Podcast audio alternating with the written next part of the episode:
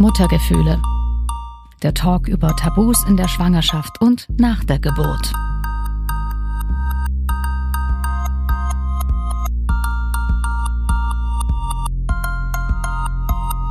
Habt ihr schon mal was von Mutter Tät gehört? Die beiden hier haben ein Buch darüber geschrieben. Ihr habt direkt das Mikro bei euch, oder? Ja. Lass mal herausfinden, bei wem es leiser ist und bei wem es lauter ist. Du bist ist. gut, du bist nicht. Äh, ah, okay. Ich habe es jetzt ein bisschen näher rangestellt. Ist es besser jetzt? Ja, aber also es ist ein Oder? bisschen ein kleiner Unterschied, aber jetzt kein schlimmer. Das sind Hanna und Svenja und ihr Buch heißt Mutter Tät, wenn sich plötzlich alles anders anfühlt. Ja, und Mutter Tät, das ist so grob gesagt der Prozess des Mutterwerdens einer Frau. Und als ich in meiner Schwangerschaft davon gehört habe, da war ich erstmal abgeschreckt und dachte ganz ehrlich, oh je, wieder so eine Ultra-Feministin-Nummer. Aber ich muss sagen, ich habe meine Meinung geändert. Warum? Das erfahrt ihr in dieser Folge. Ich bin ja schon eher die, ich sag jetzt mal so ein bisschen die coole oder ich will es ja auch sein. Ich habe nicht so Bock auf Muttergruppen oder Babycafés und hey, ich habe das auch wirklich nicht. Also ihr seht mich morgen nicht im Stillkreis mit 30 Mammis meinen Hafermilchkaffee trinken. No offense, bitte nicht falsch verstehen. Aber ich muss sagen, die zwei, die haben mich gekriegt, wenn man das so will. Ich habe mich teilweise so verstanden gefühlt und fand das Gespräch über Mutter Täte richtig, richtig schön und ein Stück weit auch befreiend. Also sind die Zwischentöne und der Zwischenraum zwischen eigentlich ähm, den bisherigen Konzepten von Happy Mom oder eben Regretting Motherhood. Also dazwischen war es äh, gesellschaftlich auch eigentlich wenig erlaubt, über Herausforderungen zu sprechen. Das wurde irgendwie als ähm, beschwert euch nicht abgehakt oder ähm, mit so Plattitüden wie Frauen früher haben es auch geschafft. Und deswegen dachten wir, es ist einfach gut in dem Podcast-Thema auch angedockt, weil wir mit Mutter Tät viele Themen besprechen, die uns viele, also die viele Frauen beschäftigen und auch erleben, aber über die wenig gesprochen wird. Und welche Themen das genau sind, das erfahrt ihr in dieser Folge. Aber es geht nicht nur um die schweren, ernsten Themen, sage ich jetzt mal. Mein Mann, der schneidet ja meine Folgen als Produzent und der meinte zu mir, Mensch, da wurde ja richtig viel gekichert in der Folge. So eine richtige Mädelsrunde. Und ja, irgendwie war es das auch. Hi, ich bin Katharina und Host dieses Podcasts. Und wir starten gleich mal in die Folge und klären zu Anfang, was Muttertät ganz genau bedeutet. Starten wir doch mal ins Gespräch gleich mit der Begrifflichkeit, die vielleicht viele auch noch nicht kennen. Ähm, was genau bedeutet eigentlich Muttertät?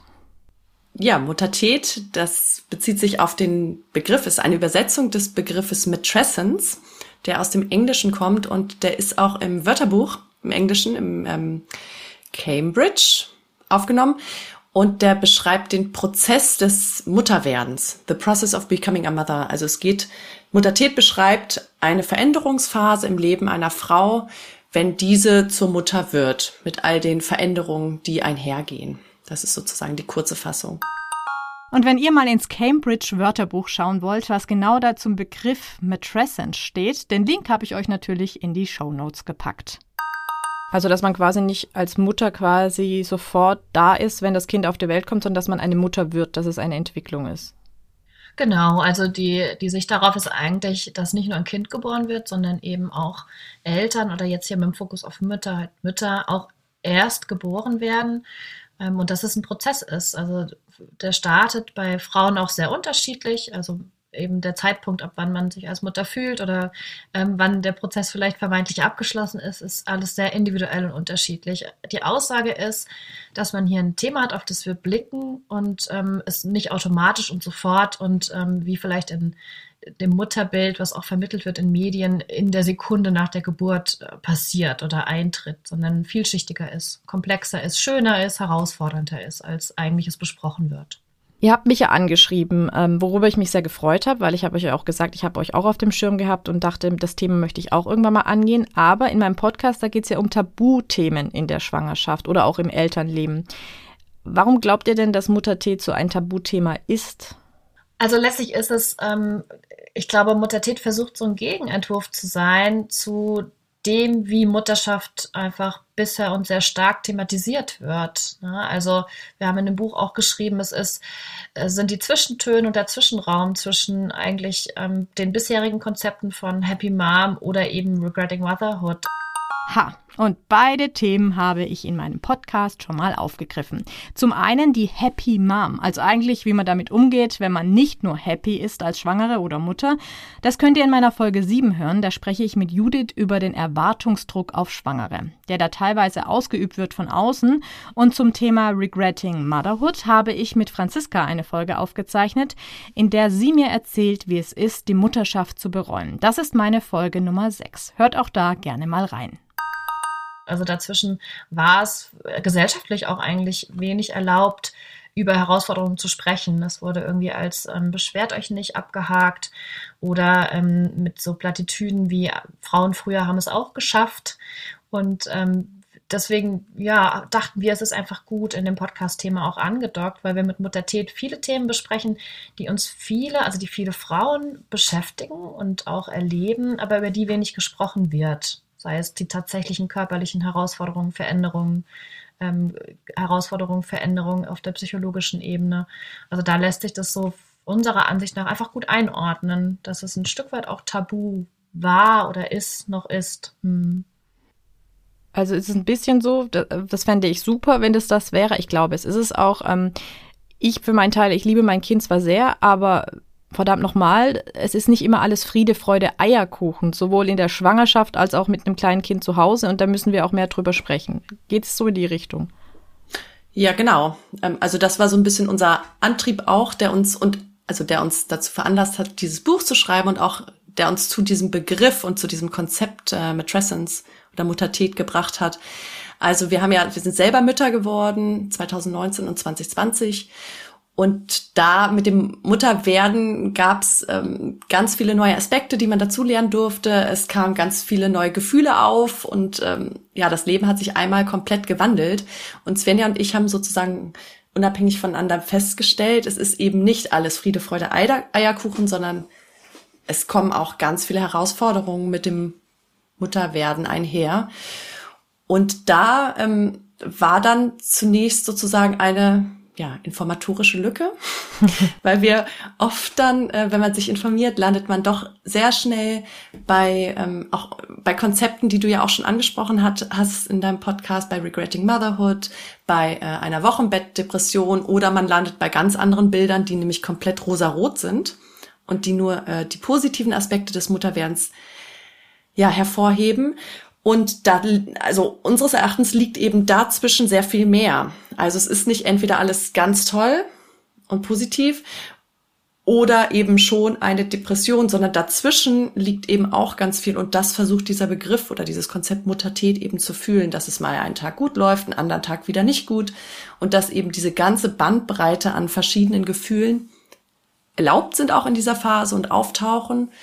Und eben, dass sich um eine Entwicklungsphase handelt, ähm, in der Frauen eben auch sehr empfänglich für ihre Gefühle sind, dass diese sehr intensiv erlebt werden, was verunsichern kann.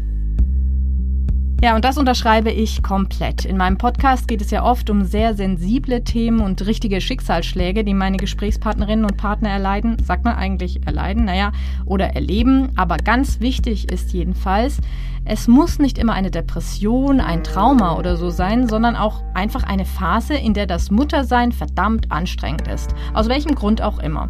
Und auch darüber muss mehr gesprochen werden und vor allem auch dafür braucht es mehr Verständnis in unserer Gesellschaft. Das merke ich auch immer mehr, wenn ich mit meinen befreundeten Müttern spreche. Das Tolle bei euch ist ja, ihr seid selber Mütter, also ihr sprecht über was, was ihr selber erlebt ähm, und ihr schreibt über was, äh, was ihr selber erlebt. Wie war das denn bei euch persönlich? Äh, was hat euch denn beim Muttersein überrascht? Also was wusstet ihr nicht, was da auf euch zukommt? Ach, das ist eine ganz schöne Frage, weil ähm, tatsächlich, ich war, ähm, also ich beschäftige mich professionell mit Lernen und Lernprozessen. Eigentlich ist es sozusagen Kern meiner Arbeit, meines ganzen Lebens. Ähm, als es aber zu der Schwangerschaft kam, war ich zum Beispiel vorbereitet bis zur Geburt. Also ich hatte, ähm, wusste, wie sich ich hatte ab Zwillinge geboren, das heißt, ähm, ich wusste, wie die beiden in meinem Bauen sich wann entwickeln. Ich wusste vielleicht, was mit mir passiert, wann ich ähm, erwarten konnte, dass meine Übelkeit aufhört. Da war ich noch ganz gut informiert und dann habe ich mich sehr lang mit der Frage der Geburt auseinandergesetzt, aber wirklich wenig über die Frage, wie geht es danach weiter. Also ich dachte tatsächlich ein Stück weit, das wird schon nicht, ich habe das mal einer Freundin gesagt, das wird schon nicht so schwer sein. Und diesen Satz, über den lache ich immer noch, weil ich bin sehr naiv in diese Zeit rein zum Beispiel ähm, Im Sinne von, ich habe mich nicht vorbereitet. Ich hatte ein Buch zu Hause liegen, das habe ich dann mal aufgemacht, als wir zu Hause waren. Aber alle die Themen, die so gebündelt ähm, auf ein warten, das war für mich tatsächlich, es war eine verschlossene Tür und ich hatte dahinter noch nicht reingeschaut und war deshalb wirklich so ein bisschen ähm, eiskalt. Ich glaube, da sind andere besser vorbereitet vielleicht dann auch nicht ganz so überrascht. Ähm, aber so war meine Erfahrung der ersten Phase der Muttertät, also das Wochenbett zu Hause. Ja, kann ich sehr bestätigen, was äh, du gesagt hast. Also bei mir war es ähnlich. Die Vorbereitung ging so, zielte auf die Geburt ab. Und darüber hinaus ähm, hatte, ich, hatte ich mich mit Themen beschäftigt, die das Baby betreffen. Ne? Also gerade mhm. dieses ganze Thema irgendwie Babyhandling, wie man oder wie das Stillen gut funktioniert, wie man Windeln wechselt und was man bei einem wunden Popo macht oder so ähm, beim Baby. Aber ähm, sozusagen dieser gesamte Veränderungsprozess, was meine eigene Persönlichkeit angeht, da ähm, hatte ich keine Vorstellung drüber und das musste ich erst leer, also ich musste erstmal überhaupt feststellen, dass ich mich verändere in meiner Identität und ähm, das hat auch Energie und Zeit und ähm, ja Geduld ähm, gebraucht, bis ich, bis ich diesen Weg sozusagen auch gehen konnte und mich überhaupt mal angeguckt habe, wer bin ich eigentlich und äh, wer bin ich jetzt mit Baby. Also vorher habe ich geplant, es kommt ein Baby, es kommt ein Mensch dazu und ich habe mir die Zukunft so ausgemalt, als wäre ich immer noch ich mit meinen eigenen Schaff Eigenschaften, die ich vor dem Mutterwerden hatte, nur eben mit Baby. Und es waren so ganz simple ähm, Sachen wie zum Beispiel, ich bin vor der Geburt sehr, sehr viel gereist und es war irgendwie für mich klar, dass ich so eine Mutter bin, die ganz viel mit ihrem Baby in der Welt umherreist und unterwegs ist. Und ähm, gut, dann kam auch irgendwie so eine Corona-Pandemie dazwischen. Aber ähm, selbst wenn diese nicht da gewesen wäre, gab es für mich eine lange Zeit, wo ich einfach mit dem Baby zu Hause war und ich auch gar nicht reisen wollte. Und das hat mich eben überrascht, dass ich meine Ansichten und Meinungen wirklich ziemlich äh, drastisch geändert habe mit Baby nach der Geburt. Auch das ist etwas, was ich sehr, sehr gut nachfühlen kann. Ich konnte früher 0,0 nachvollziehen, wie es ist, Mutter zu sein. Das merke ich jetzt, wo ich es bin. Und ich habe mich wirklich viel mit mir in der Rolle als Mutter in der Schwangerschaft schon auseinandergesetzt durch die Therapie wegen meiner Schwangerschaftsdepression. Wenn euch das interessiert und ihr das noch nicht wusstet, mehr dazu in meiner Folge 3 und 10. Aber was ich eigentlich sagen will, es gibt immer noch Punkte in meinem Mutterleben, auf die war ich überhaupt nicht vorbereitet. Und überall hörst du nur Tipps zum Brei, zum Stillen, zum Spielzeug, aber am wenigsten oder gar nicht für dich allein als Frau, als Mutter. Ja, und das finde ich schon krass. Das kann ich total gut nachvollziehen, weil ähm, ich war auch ein Mensch, der sehr, sehr viel weg war, so auch abends und mit Freunden sich getroffen mhm. hat. Und jetzt geht es nicht immer. Und ich dachte immer, das macht mich völlig fertig, dass ich das nicht mehr habe. Und es macht mich überhaupt nicht fertig. Und ich denke dann immer, oh Gott, äh, was ist jetzt aus mir geworden? Aber eigentlich ist es ja schön, ich treffe mich ja trotzdem noch mit Freunden, aber halt nicht mehr in der Häufigkeit. Ähm, mhm wenn du das jetzt so beschreibst, oder ich jetzt auch von meiner Erfahrung, kann es aber auch für, für Frauen sein, dass sie Angst bekommen, sich zu verändern. Das ist ja immer auch eine Angst mhm. dabei dann. Aber ähm, kannst du die Angst oder könnt ihr die Angst auch nehmen? Ist es denn schlimm, wenn man sich verändert in der Muttertät? Naja, ehrlich gesagt glaube ich, es, ist, es, wäre, ähm, es wäre schwieriger, wenn das vielleicht nicht passiert, weil es kommt natürlich einfach mit dem Baby auch neue Anforderungen ins Leben und ähm, da, das bedarf auch ein Stück weit Veränderung. Und damit meine ich natürlich nicht die komplette Selbstaufgabe, vor der man vielleicht so ein bisschen Angst hat, aber natürlich braucht es Veränderungen und da hilft einem auch diese Phase der Muttertät, wie beispielsweise Veränderungen des Gehirns, von denen wir mittlerweile wissen, dass es sie gibt, ähm, um auch sich auf die neue Situation einzulassen. Also es ist am, am Ende, ähm, Muttertät sagt man ungefähr die ersten zwei Jahre, die ersten zwei Babyjahre sind die intensivste Zeit davon und am Ende ist äh, entsteht eine gewachsene Persönlichkeit. Also die Identitätsstrukturen sind breiter, anders, vielschichtiger, haben sich äh, angepasst. Ich denke nicht, ist es etwas, wovor man Angst haben müsste, sondern wir müssten einfach nur darum wissen. Und das ist auch so ein bisschen der Antrieb von uns, darüber zu sprechen. Weil ich glaube, die größte Herausforderung für mich persönlich war gar nicht die Veränderung an sich, sondern dass ich es A nicht erwartet hatte und B auch eher ähm, gesellschaftlich ähm, Widerstände spürte zu diesen Veränderungen. Also dass man sich schon auch eher erklären muss, warum man beispielsweise nicht durch die Welt reist. Ähm, zur nächsten großen Familien- oder Hochzeitsfeier, die ja wenige Wochen vielleicht nach der Geburt angesetzt ist, um jetzt mal ein Beispiel zu nennen, sondern ähm, sich dem auch vielleicht zu argumentieren und zu begründen, warum sich das verändert hat und warum man vielleicht Entscheidungen anders trifft in einer gewissen Phase. Ähm, Hanna und ich haben irgendwann mal gesagt, äh, Mutter Tät ist auch irgendwann mal wieder vorbei. Das ist dann auch gut so. Aber wenn man weiß, was währenddessen passiert, ähm, dann ist es, glaube ich, auch gar nicht so ja, angsteinflößend vor den Veränderungen zu stehen. Das, ist, äh, das sind auch Gedanken von mir. Also werde ich wieder irgendwann vielleicht auch so ein bisschen die alte Katharina? Also, oder äh, wird sich durch die Muttertät jetzt ein anderer Mensch irgendwie. Also mhm. die Zeit ist dann irgendwann vorbei und ist man dann, wie, ich weiß nicht, man kann es ja mit der Pubertät irgendwie so ein bisschen vergleichen, da macht man eine Entwicklung durch und ist dann schon ein bisschen erwachsener. Ähm, wie ist es mit der Muttertät, würdet ihr sagen? Also ähm, wir haben ja auch Frauen interviewt und die haben, viele haben sozusagen auch berichtet, dass sozusagen, dass es so anfühlt, dass verschiedene Identitäten in ihren in ihnen drin bei Fragen ringen umeinander. Und es wird oft der ähm, Wunsch geäußert, sozusagen die Alte wieder zu werden. Und das kann auch sozusagen die Angst auslösen und die Herforderung sein. Aber ähm, meines Erachtens und von dem, was wir gelesen haben, gibt es sozusagen nicht diesen Weg zurück, weil es ist ein Entwicklungsprozess, äh, in der sozusagen eine neue Identität mit neuen Aspekten, die dazugelernt werden, ähm, hervorgeht. Also ähm, du bist ja immer noch du, auch aus deiner alten Identität, aber es kommen neue Aspekte hinzu, die in den Vordergrund treten und andere Aspekte von deiner sozusagen in Anführungsstrichen alten Identität treten in den Hintergrund. Ähm, das ist eine Phase und sozusagen am Ende dieser Muttertät steht schon, also steht schon eine neue Persönlichkeit, in dem Sinne, dass neue Aspekte hinzugekommen sind. Was aber total spannend ist, ist sozusagen, dass sich ja diese Persönlichkeit auch im Laufe der Jahre weiter verändern kann. In, in der Phase des Mutterwerdens ist sozusagen diese Veränderung sehr intensiv und sehr schnell und sehr ähm, mit sozusagen hohem Ausmaß, weil ja auch das Gehirn sich reorganisiert. Aber im weiteren Lebensverlauf wachsen ja Persönlichkeiten und Identitäten auch und verändern sich. Also beispielsweise könnte es sein, wenn ein zweites oder drittes oder viertes Kind geboren wird, da kann es auch noch mal zu einem solchen Prozess kommen oder aber auch später ähm, mit den Wechseljahren. Da ähm, passiert auch noch mal ganz viel.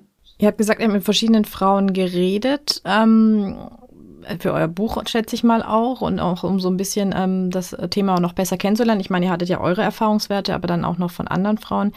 Ähm, was haben die denn euch so erzählt? Was waren bei ihnen so die ähm, so die, die Veränderungen, die man am meisten gemerkt hat, sage ich jetzt mal? Also ich glaube, so skaliert kann man ähm, da jetzt gar keine pauschale Antwort geben. Ähm, man hat ein Stück weit gemerkt, für manche Frauen stand beispielsweise ähm, eine körperliche Veränderung im Vordergrund, weil da das Augenmerk lag aufgrund besonderer Herausforderungen, beispielsweise auch des Geburtsverlaufs oder ähm, Themen, die danach gekommen sind. Ähm, man merkt ein Stück weit immer, wie ist sozusagen der Unterschied zum Davor und Danach. Also Wissenschaftler sprechen rund um Muttertät auch, dass es ein Davor und Danach gibt. Damit meint man eben die Veränderung im Zuge der Mutterschaft. Und wenn eine Frau beispielsweise sich vorher sehr stark identifiziert hat über Sport ähm, und körperliche Fitness oder Schnelligkeit ähm, und das dann sehr eingeschränkt war, war das natürlich eines der Hauptthemen im Zuge der Phase der Muttertät, was vielleicht recht naheliegend ist. Ähm, bei mir persönlich war zum Beispiel, ähm, ist das Thema der Selbstbestimmung ähm, sehr ausgeprägt. Das ist mir sehr, sehr wichtig und eigentlich ist mein ganzes Leben danach ausgerichtet. Jetzt habe ich Zwillinge bekommen und war mit denen ähm, viel alleine zu Hause. Da ist mit Selbstbestimmung wenig. Deswegen war das beispielsweise für mich ein Thema, an dem ich viel gearbeitet habe. Ähm, also von daher sind so die Ausprägungen äh, der Herausforderungen sehr unterschiedlich, ähm, je nachdem auch aus welcher Phase man kommt oder wo man herkommt, wie man sich verortet. Wie arbeitet man denn daran? Also jetzt gerade mal in deinem Beispiel mit der Selbstbestimmung, wie, wie kommst du dann damit klar, als Mutter jetzt von Zwillingen, dass das einfach jetzt nicht mehr so möglich ist, wie es vor der Geburt deiner Kinder war? Also wie, wie kann man das dann verarbeiten? Also ich glaube, gut ist als erstes mal, wie Hanna vorhin schon gesagt hat, hinzugucken und äh, zu, reinzuspüren und zu sich zu fragen, was ist denn mit mir los? Also was geht jetzt hier eigentlich gerade? Was ähm, treibt mich umher? Was ist schwierig für mich? Warum ist es schwierig? Um dann tatsächlich im zweiten Schritt, also für mich, für mich persönlich war immer Aufklärung und Verstehen und ähm, Einordnen immer so an erster Stelle wichtig und an zweiter Stelle, wenn ich dann irgendwann so weit war, ähm, ist es sehr empfehlenswert natürlich zu schauen, welche Unterstützungsstrukturen ähm, holt man sich, um diese Situation zu verbessern oder sich eben zu unterstützen. Ähm, also tatsächlich bestenfalls natürlich in, erstmal im engen Familienkreis oder Betreuungspersonen ähm, aufzubereiten. Ich habe zum Beispiel gemerkt, durch Corona waren diese ganzen wegfallenden Familienkurse, das war für mich persönlich zum Beispiel ähm, sehr schade, weil ich äh, im Nachhinein gemerkt habe, das wäre für mich ein guter Kreis gewesen, um Themen zu besprechen die gesellschaftlich nicht, nicht offiziell besprochen werden, sondern man sitzt dann zusammen und kann sich austauschen, was wir eben auch mit dieser Debatte um Muttertät versuchen jetzt anzustoßen. Also tatsächlich hinzugucken und zu fragen, okay, was ist mein Thema? Welche der Herausforderungen der Muttertät treiben mich gerade um und wie kann ich im nächsten Schritt hier Unterstützung bekommen? Ich weiß, ich habe es vorhin schon gesagt, es ist schwierig, das jetzt pauschal zu sagen, aber wenn wir jetzt mal auf Frauen, die vielleicht zuhören, die jetzt Mutter werden, ähm, blicken, ähm, aus eurer Sicht, ähm, auf was sollte man denn als Mutter besser vorbereitet sein, gerade wenn man jetzt auf die Muttertät blickt? Also was sollte man sich im Klaren sein? Gibt es da so ein paar Punkte, die ihr ähm, im Auge habt da? Also der wichtigste Punkt oder der Punkt, der uns am wichtigsten war, ist sozusagen, dass Mütter überhaupt ähm, diesen Begriff kennen und wissen, dass etwas mit ihrer Persönlichkeit passiert. Und ähm, unseres, also unsere Einschätzung war immer, okay, ähm, wenn man jetzt gerade in der Schwangerschaft ist, ist es sind viele Frauen wahrscheinlich auch weniger offen, sich schon mit diesem ganzen Konzept der Mutterwerdung auseinanderzusetzen, weil eben ziemlich stark aufs Baby fokussiert wird. Aber wichtig scheint uns, dass man wenigstens schon mal diesen Begriff gehört hat und sich dann daran, also wenn dann der Prozess der Mutterwerdung sozusagen einsetzt und Themen hochkommen wie Verunsicherung, neue Gefühle, die ganzen Herausforderungen, dass man eben sich dann informieren kann dazu. Ähm, was halt, denke ich, wichtig ist, ist zu wissen, weil das absolut erleichternd sein kann, dass es eben eine Phase ist. Also diese in der Muttertät, die ist ja dadurch geprägt, dass ähm, Frauen sehr verunsichert sind, ganz neue Gefühle äh, fühlen, die sie nicht kennen und die auch ganz sehr stark empfinden. Und ähm, da zu wissen, dass das auch zeitlich begrenzt ist, das kann sehr helfen. Und ich glaube, was eben wichtig zu wissen ist, ähm, dass der Veränderungsprozess Matreszenz, dass der sehr umfangreich ist, also sich eben nicht nur auf den Körper bezieht, nur auf die Psyche bezieht, sondern ähm, auch auf das berufliche Ebene, äh, auf die berufliche Ebene es lohnenswert ist, einen Blick zu werfen, weil sich da halt auch vieles verändern kann durch Mutterschaft.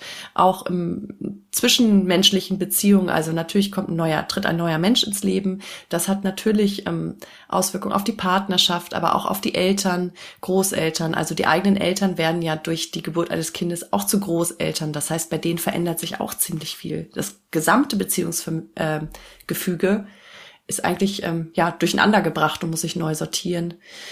Und dann gibt es eben auch noch die, den Aspekt der spirituellen Ebene, weil viele Frauen sozusagen auf dieser Ebene auch Veränderungen erfahren.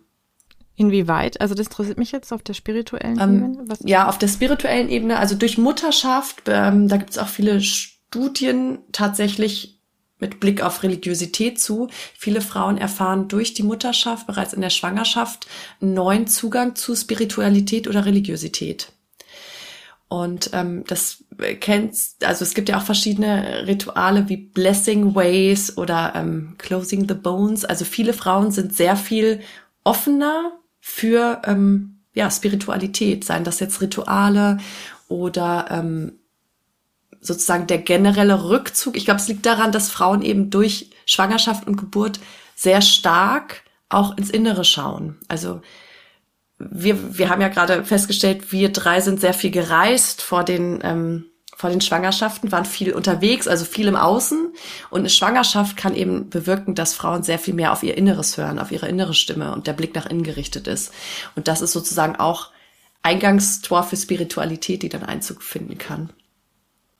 Also ein Beispiel ist, äh, dass ich, also ich habe total viel in der Schwangerschaft meditiert und ähm, habe auch, wie ich jetzt finde, total für meine damalige Persönlichkeit abgefahrene Sachen gemacht. Ahnenreise. Ich war tief traurig, dass ich kein Blessing Way hatte wegen auch ähm, der Pandemie. Magst du mal kurz Blessing Way erklären? Ich glaube, das ja, weiß gerne. nicht jeder, was das um, ist. Blessing Way, das ist ähm, ein, eine Art Feier, eine Zeremonie, äh, die vergleichbar ist mit diesen Babypartys. Ähm, und bei den Babypartys steht eben das Baby im Vordergrund, das wird beschenkt und äh, die Frau wird sozusagen auf das Baby vorbereitet. Bei Blessing Ways wird der Abschied, ähm, ja, der Lebens- oder der Wechsel des Lebensabschnitts äh, gewechselt, so quasi ein ähm, Prozess, ein Rite Passage, also der Passagenübertritt von Frau zur Mutter. Und das Leben wechselt drastisch und dieser ähm, Übergang wird einfach gefeiert. Also Frauen treffen sich und machen, äh, malen sich zum Beispiel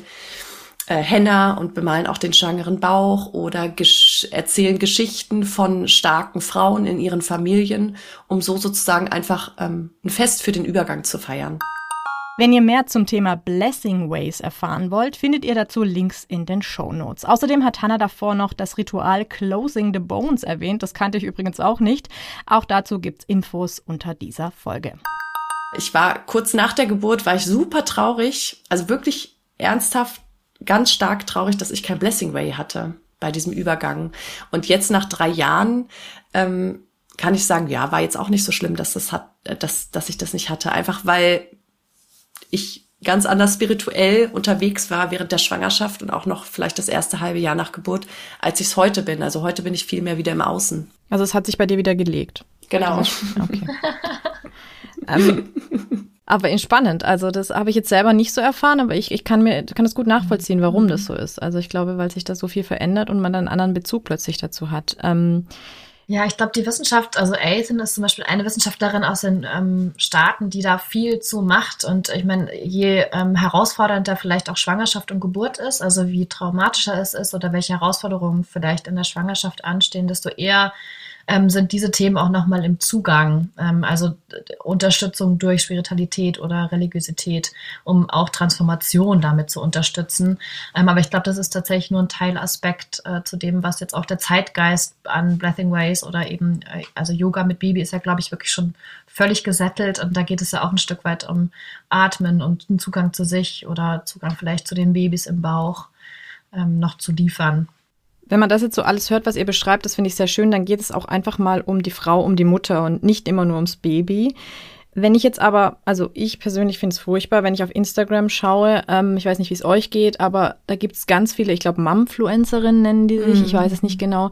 Ähm, ich habe manchmal den Eindruck, die zeigen ein völlig falsches Bild äh, der Mutterschaft mhm. und wie wir Mütter, also sie geben uns ein bisschen vor, wie wir Mütter meinen, alle so funktionieren zu müssen. Also ähm, das stört mich etwas, weil es halt eben immer nicht immer nur das Schöne, also diese Babyparty, ähm, es ist wichtig, welches Geschlecht und wir feiern das Baby und wir feiern das und es ist jetzt hier ein Bild vom Kind, also das ist nochmal ein anderes Thema, ob man das überhaupt braucht im Netz.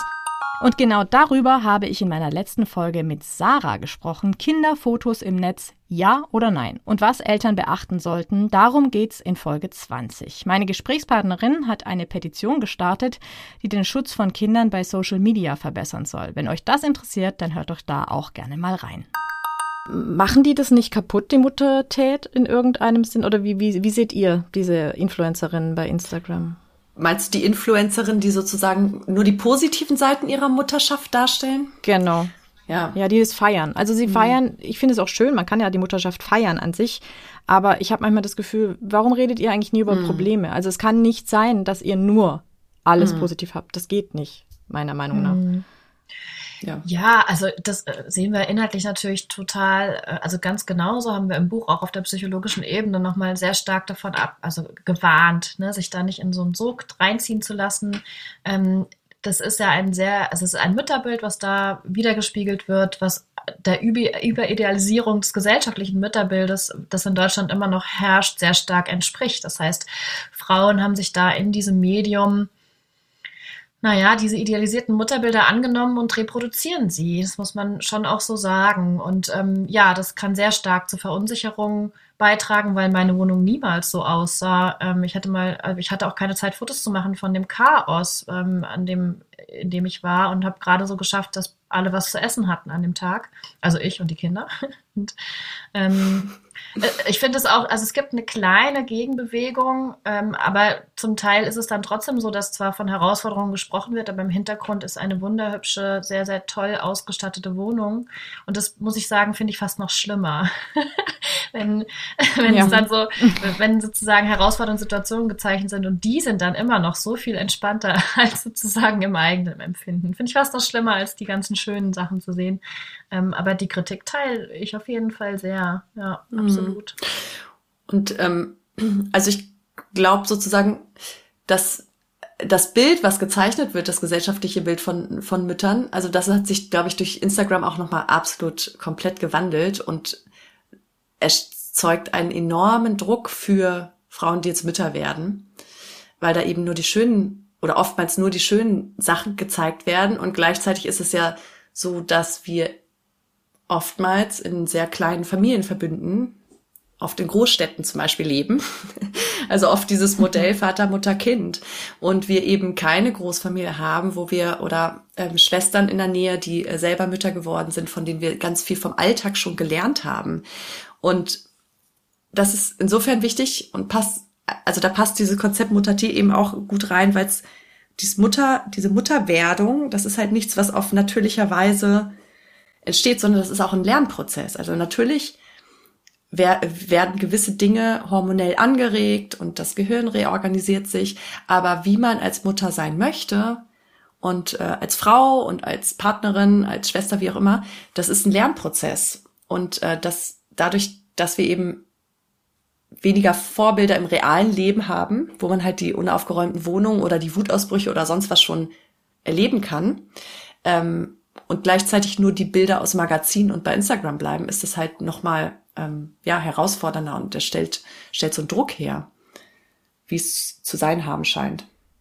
Ja, also ich wollte jetzt auch nicht alle Influencerinnen mhm. an Pranger stellen. Es gibt ja. bestimmt auch andere, die auch, ich meine, ihr seid auch bei Instagram ähm, und sprecht über Muttertät, aber ich kann nur sagen, dass es für mich schwierig war, als ich schwanger war, weil ich hatte wirklich nur diese mhm. Bilder. Ich, ich weiß nicht, ob ich dann in so einer mhm. Bubble war, aber mich hat das fertig gemacht, weil ich gedacht habe, das kann doch mhm. nicht sein. Also es kann doch nicht alles so mhm. rosa sein. Es muss doch auch jemand geben, der vielleicht auch mal was scheiße findet. Also, ja. Und äh, diesen Zugang hatte ich einfach nicht und das finde ich einfach schwierig. Also mhm. deswegen, das heißt, aber es trotzdem auch gibt auch schöne Sachen am Muttersein, das muss man ja auch hervorhalten. Aber nur, nur schön ist ja, das falsch. Ist auch so tückisch, ne? Weil Instagram so leicht zugänglich ist. Gerade wenn man im Wochenbett ist oder ähm, eben im Häuslichen ist, kann man da eben sich sehr schnell Bilder holen. Und ähm, deshalb, das, was Svenja auch meinte, diese Krabbelkurse am Anfang, das ähm, ist eigentlich sozusagen ein wertvoller Aspekt, wenn man den direkten Austausch hat, weil man da eben auch hört und sieht, wie es bei anderen Familien wirklich ist. Ja, nämlich nicht ja, alles rosa, ja. genau. ja. Hm, gehen wir nochmal auf euer Buch. Ähm, Muttertät, wenn sich plötzlich alles anders anfühlt. Ja, ganz kurzer Zwischenruf. Jetzt haben wir so oft das Buch erwähnt. Die Homepage und den Instagram-Account von Svenja und Hanna mit allen Infos zum Buch findet ihr natürlich auch in den Show Notes. Ist das denn wirklich so? Also fühlt sich als Mutter wirklich alles plötzlich anders an? Würde ich das so sagen? also ich glaube, alles und immer, das sind Wörter, die kann man wahrscheinlich äh, empirisch nicht haltbar wirklich so darstellen. Ähm, aber äh, es fühlt sich manchmal so an, als wäre es alles. Das ist es, glaube ich. Ich glaube, es kann sich sozusagen phasenweise anfühlen, ähm, als wäre alles sozusagen am Wackeln und äh, man ist äh, zeitweise überfordert mit den vielschichtigen verschiedenen Veränderungen. Und das ist die Herausforderung an Muttertät. Also wenn man sich mal überlegt, wenn man einen Job wechselt zum Beispiel, kann das schon eine sehr herausfordernde Phase sein. Wenn man ein, eine Wohnung wechselt, kann das schon herausfordernd sein. Äh, muss nicht, aber kann. Und bei Muttertät kommen so viele dieser Veränderungen zeitgleich. Und das ist sozusagen ähm, die große Herausforderung an dieser Phase, weil es vielschichtig ist. Man hat vielleicht Themen in der Partnerschaft, man hat sich das anders vorgestellt vorher. Ähm, ich habe genau vorher zu besprochen, ähm, es wird alles 50-50 aufgeteilt. Auf einmal fühlt sich das gar nicht mehr so an und man kommt in Konflikte, hat aber parallel noch die Geburtsverletzung, die der Körper heilen muss, ähm, wundert sich über die Gefühle und Gedanken, die man hat. Dann gibt es einen Säugling, für den man verantwortlich ist und außerdem wollte man eigentlich in sechs Monaten schon wieder zurück in den Job, kann sich das auf einmal gar nicht mehr vorstellen. Also es ist, äh, und das sind jetzt wirklich nur einzelne Beispiele, das kann sehr unterschiedlich gelagert sein bei Frauen, aber es kann sich so anfühlen, als sei auf einmal alles anders. Ja. Und das, deswegen ist dieser Untertitel so gewählt. Ich wollte euch jetzt auch nicht auseinandernehmen. das hat mich nur mal interessiert, ähm, wie ihr das genau mhm. definiert. Nein, ich habe mir das schon fast mhm. gedacht. So. Ähm, Ihr sprecht ja jetzt auch von äh, großen Veränderungen und Herausforderungen, und das kann ich auch bestätigen. Das ist so, wenn man Mutter wird. Ähm, wie schaffe ich das denn in meiner Muttertät, äh, Menschen mitzunehmen? Das frage ich mich immer. Zum Beispiel, mir sind Freundschaft unglaublich wichtig, aber ich habe auch viele Freunde ohne Kinder und ich habe manchmal Angst, dass ich diese Menschen verliere. Also ähm, wie schaffe ich es, diese Menschen noch bei mir zu behalten zum Beispiel? Oder wie schaffe ich es, ähm, auch ein anderer, äh, ein anderer wichtiger Punkt ist der Beruf, wie schaffe ich es, ähm, da mich weiterzuentwickeln in der Muttertät? Ähm, offener über, über das zu sprechen, was man vielleicht gerade erlebt oder was ist da so das Geheimrezept? Hm. Gute Frage, das Geheimrezept. Also das, da waren wir auch schon jetzt lange auf der Suche nach. naja. Ich dachte, ihr habt's.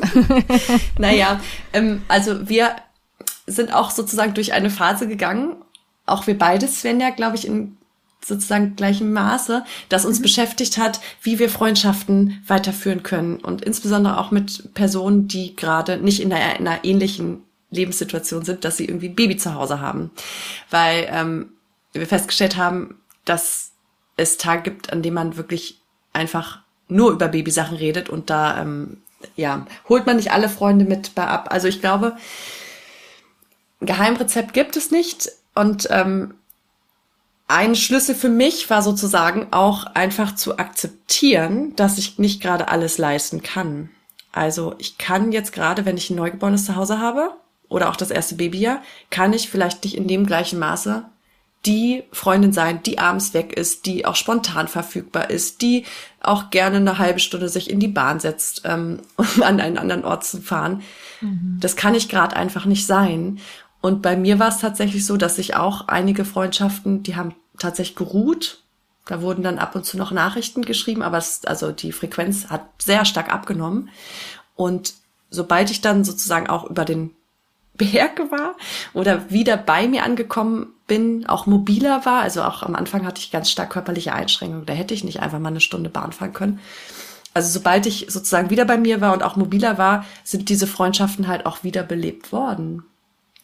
Und gleichzeitig muss ich sagen, hat es mir auch gut getan, wenn, also ich habe versucht dann die Treffen weiterhin zu machen und meine Freunde zu treffen, aber sozusagen so zu gestalten, dass es für mich passt. Also dass ich, dass wir uns bei mir in der Nähe treffen, dass es einen Ort gibt, wo das Baby schlafen kann, weil das eben nicht im Kinderwagen schläft wie andere Babys oder so. Also einfach die Treffen so gestalten, dass es für dass es auch mit Baby funktioniert und für mein Baby, weil da ja Babys auch alle unterschiedlich sind, wie was funktionieren kann. Ich glaube tatsächlich, da ist es ähm, nur ein Stück weit besonders, weil eben ein, durch das Baby ein neuer Mensch mit dazugekommen ist. Aber eigentlich ist es so, wie das bei Freundschaften immer funktioniert. Ähm, es gibt dann unterschiedliche Bedürfnisse und ich glaube, ja, um auf deine Frage noch zurückzukommen, ich denke schon, dass es wichtig ist, offen dazu zu sprechen, ähm, die Tür aufzumachen und zu sagen, das ist gerade bei mir los.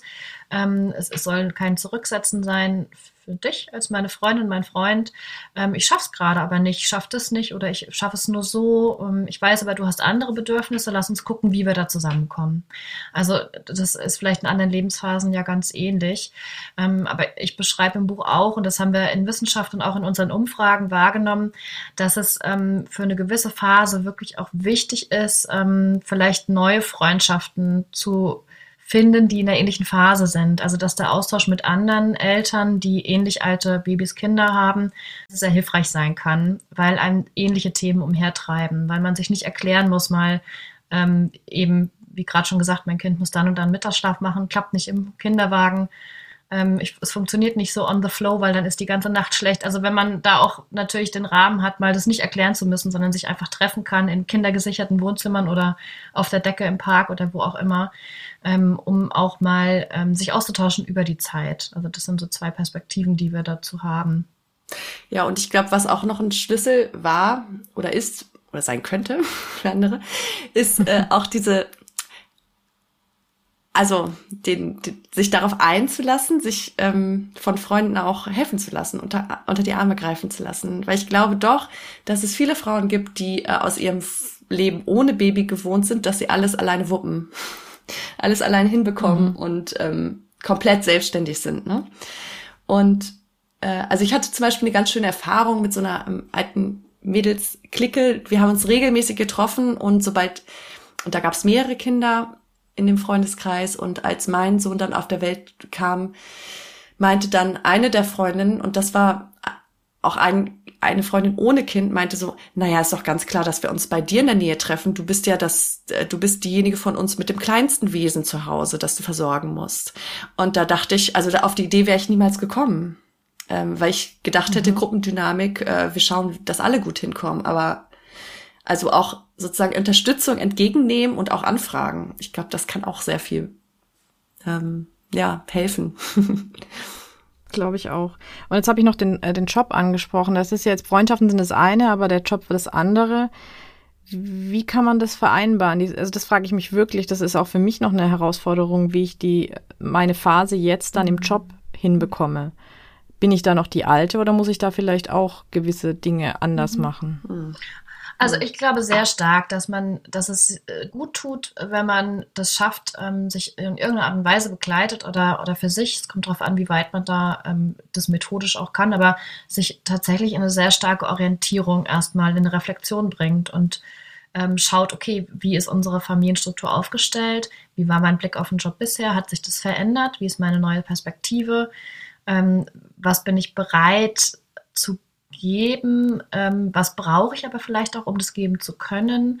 Ähm, gleichzeitig, also bei mir zum Beispiel war es so, dass die, Re also die ähm, Realisierung von Job und signifikanten Job und inhaltlich wichtigen Job waren für mich wirklich sehr, sehr wichtig. Ich habe lange und viel darüber nachgedacht, wie es realisierbar ist.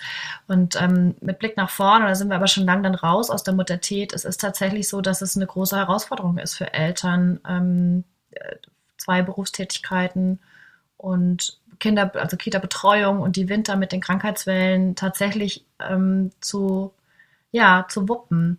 Ich glaube, es braucht auf der Partnerschaft und äh, oder im Supportsystem ähm, in der Familie immer wieder Reflexion, wie man diese ersten Jahre schafft und irgendwie für sich persönlich Orientierung und dann bestenfalls im Austausch mit dem Arbeitgeber zu schauen, welche Möglichkeiten gibt es und wie lässt es sich realisieren. Also das sind, glaube ich, mhm. ne, du arbeitest, glaube ich, im Schichtdienst auch. Also die Frage ist sozusagen, wie kann vielleicht auch Flexibilisierung oder Individualität da umgesetzt werden? Das ist ja vielleicht bei jeder Person auch ein Stück weit anders. Ähm, ich glaube, es ist nur sehr wichtig, da tatsächlich sich Gedanken drüber zu machen, ähm, bevor man sich da reinwirft, sozusagen. Mhm. Ne?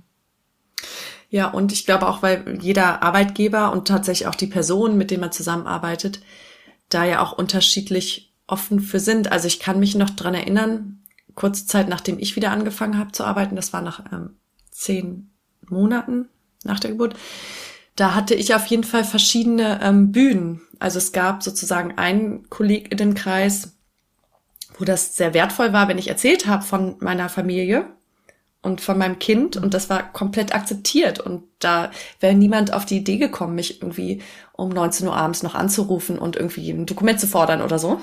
und dann gab es aber auch andere Kreise, bei denen ich das Gefühl hatte, okay, nee, da, die sind nicht offen dafür. Und das war dann schon so, dass ich da manchmal in verschiedenen Rollen geschlüpft bin. Und dass ich da manchmal in diese Rolle vor der Geburt geschlüpft bin, ne? Und sozusagen auf der Bühne gespielt habe, als wäre ich mein altes Ich. Aber das war sozusagen punktuell. Also ich glaube, was wichtig ist, das, was Svenja gesagt hat, ist einfach, sich zu überlegen, wie man es bestmöglich machen kann. Weil ich denke, klar ist, dass es eine Herausforderung ist. Und wenn man sich da sozusagen nicht bestmöglich Freiräume schafft, dann ist es halt irgendwie auch eine Aufgabe, an der man ähm, eigentlich von vornherein nur scheitern kann.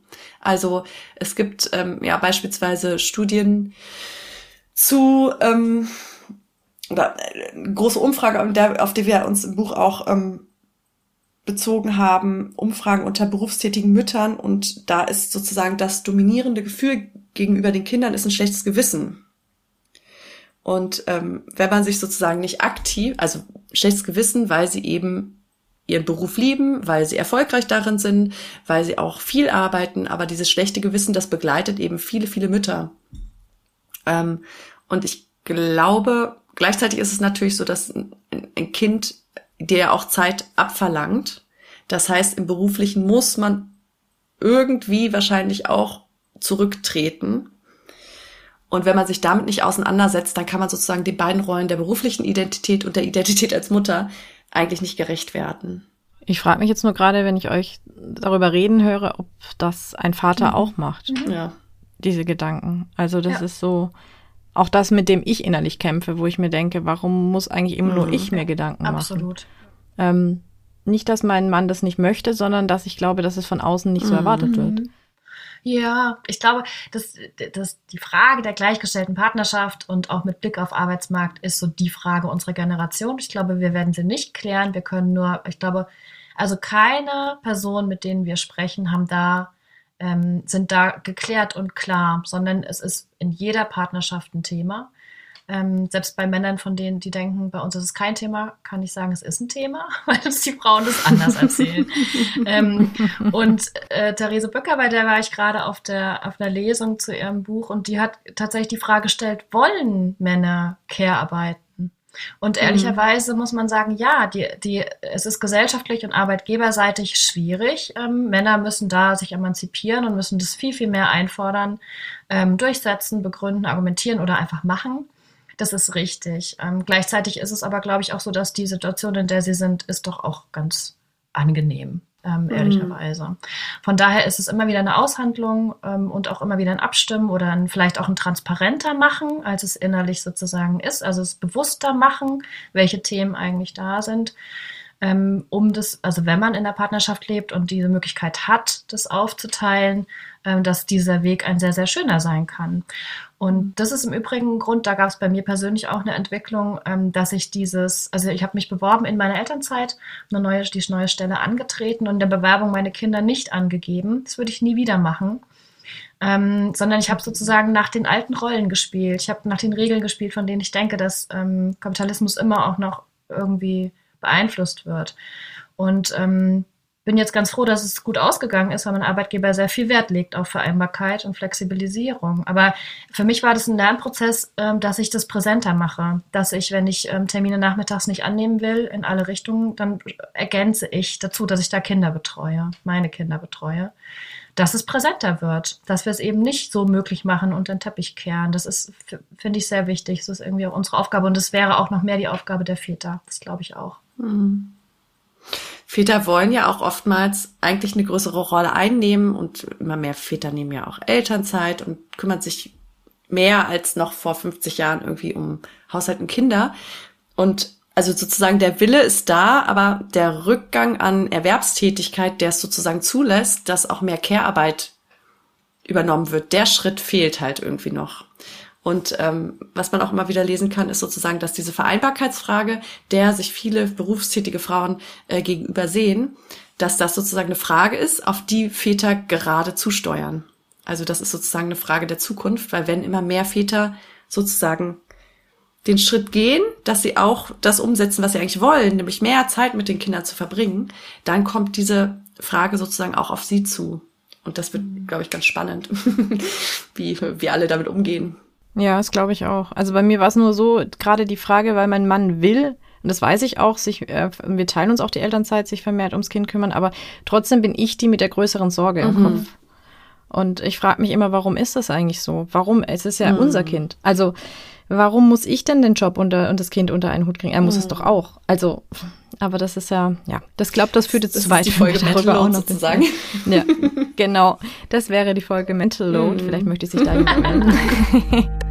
Ja, ich sage das jetzt hier so halb zum Spaß, aber wenn ihr tatsächlich Lust habt, mit mir ein Gespräch zu Mental Load aufzuzeichnen, vielleicht habt ihr ja in eurem Elterleben da schon eine echt krasse Zeit erlebt, dann meldet euch gerne bei mir. Sowieso habe ich mir gerade, als ich diesen Gesprächsteil mit den beiden nochmal gehört habe, mir meine Gedanken gemacht. Es ist doch echt unfair, dass ich mir als Mutter so viele Gedanken um meinen Job und die Vereinbarkeit mit meiner Familie machen muss und ein Vater das im Normalfall nicht muss. Ich sage nicht, dass Väter das nicht machen, aber sie haben einfach nicht so den Druck, weil auf sie von den meisten Arbeitgebern noch ganz anders geschaut wird. Ich denke auch, wie die beiden, dass sich da gerade schon was ändert im Arbeitsleben, aber ich denke, dass wir da schon viel, viel weiter sein könnten.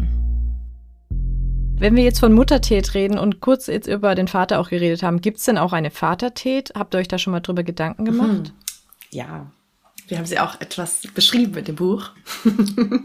also in dem Buch haben wir uns ja auf Mütter ähm, fokussiert, eben weil wir Mütter sind und wir eben aus unseren Erfahrungen ähm, beschreiben. Aber ja, wir haben tatsächlich für das Buch auch Väter interviewt und ähm, haben versucht, die Frage zu beantworten, gibt es eine, eine Vatertät?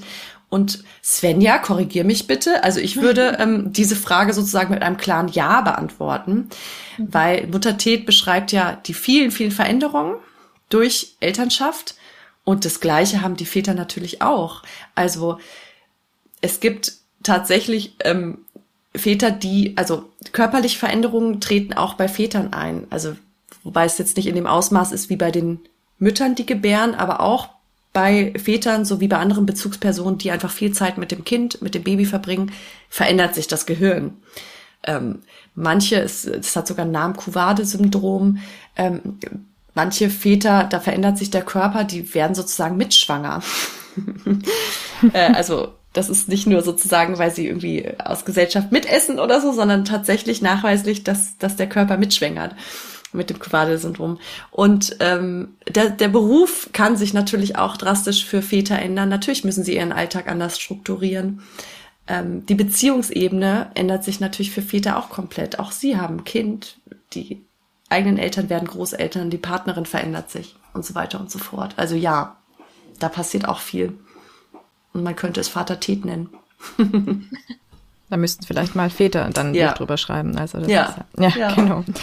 Ähm, den Begriff Muttertät, also korrigiert mich, wenn ich falsch liege, aber in Deutschland gibt es den jetzt noch nicht allzu lange, oder?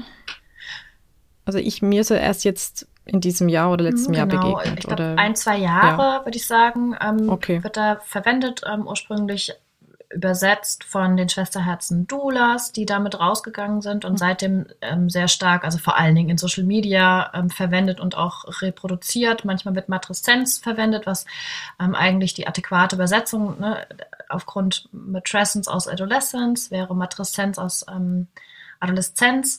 Und die Entscheidung für Muttertät ist gefallen, weil mit Pubertät als Analogie einfach viel mehr Menschen etwas anfangen können und sofort gewisse Bilder im Kopf haben.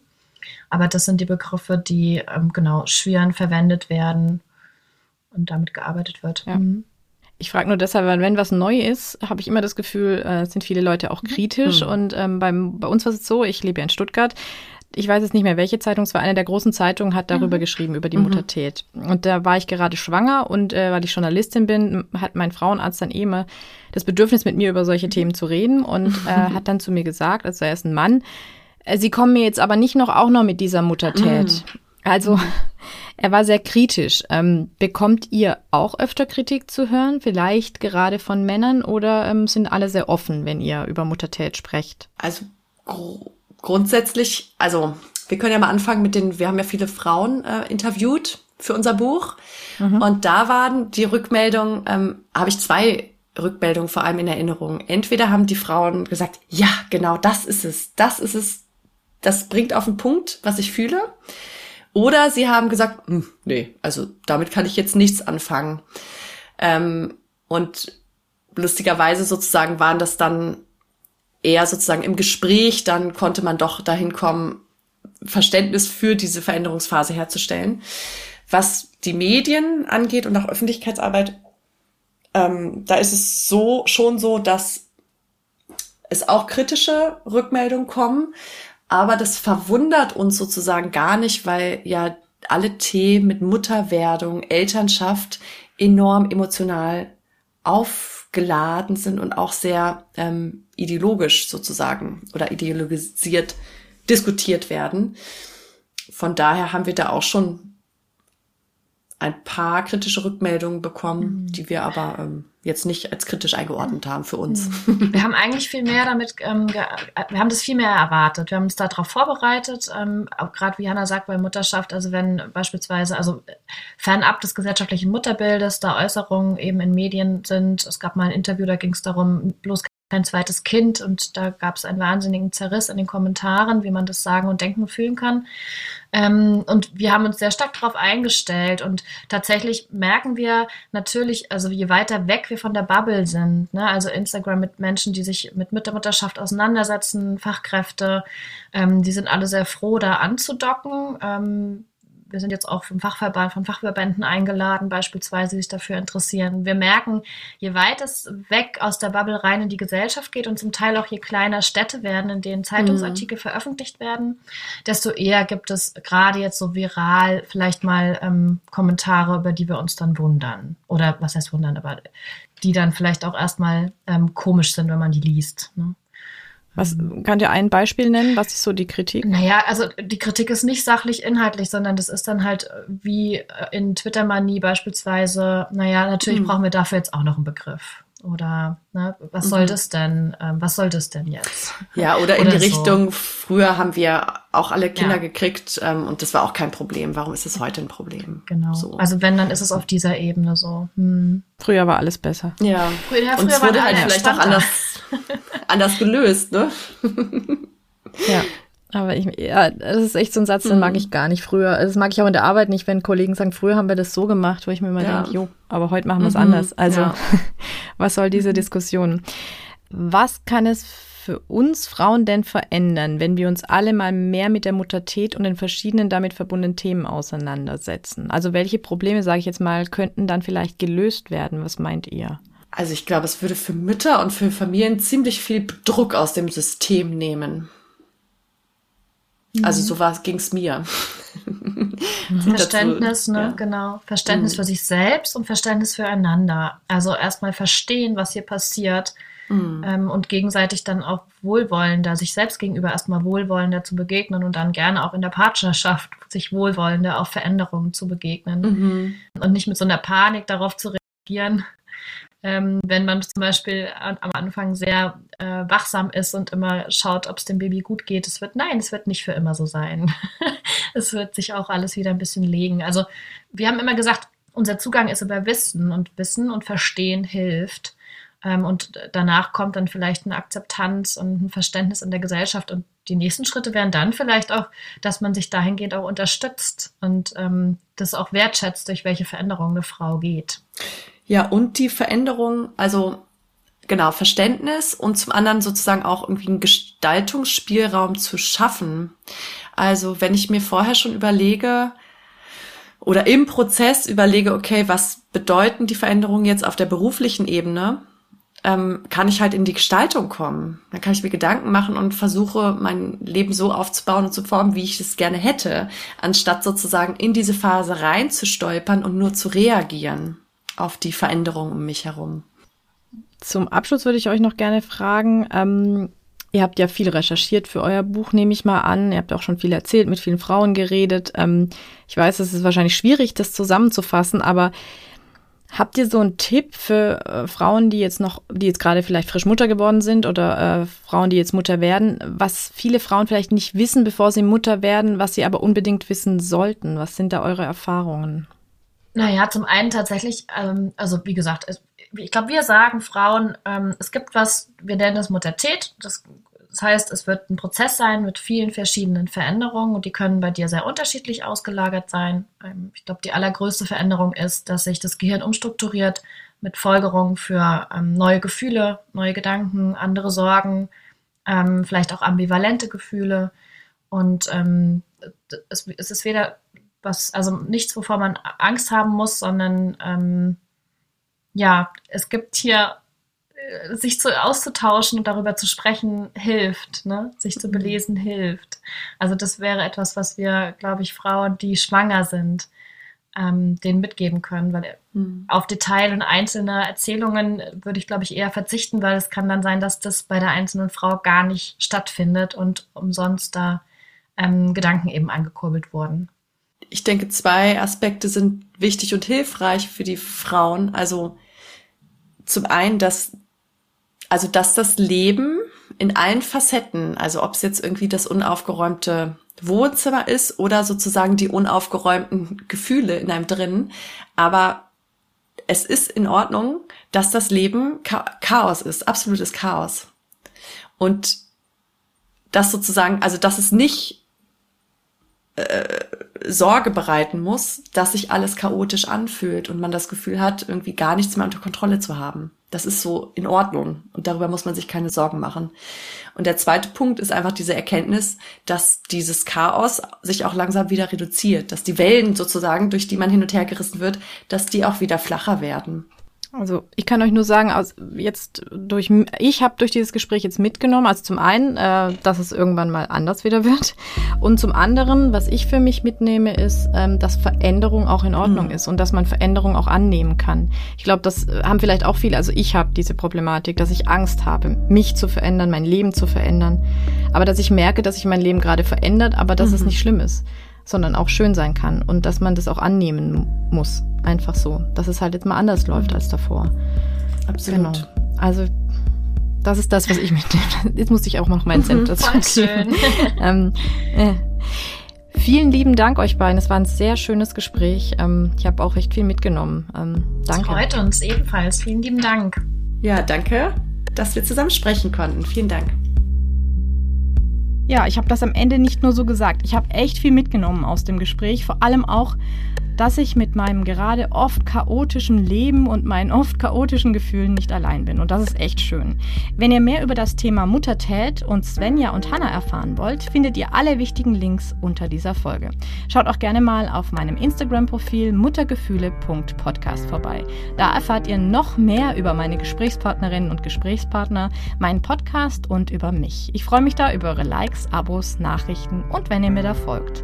Außerdem habe ich noch eine ganz große Bitte. Gebt mir mir gerne auf der Plattform, auf der ihr mich hört, wenn euch der Podcast gefällt, eine 5-Sterne-Bewertung. Denn nur so kann mein Podcast eine größere Reichweite bekommen und noch mehr Leute erreichen, die meine Themen auch betreffen.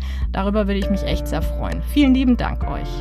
Wenn ihr noch ein Thema habt, über das ich in meinem Podcast unbedingt sprechen sollte und vielleicht sogar schon den passenden Gast dafür, dann schreibt mir auch gerne eine Mail oder eine Instagram-Nachricht. Meine Kontaktdaten findet ihr auch in den Show Notes.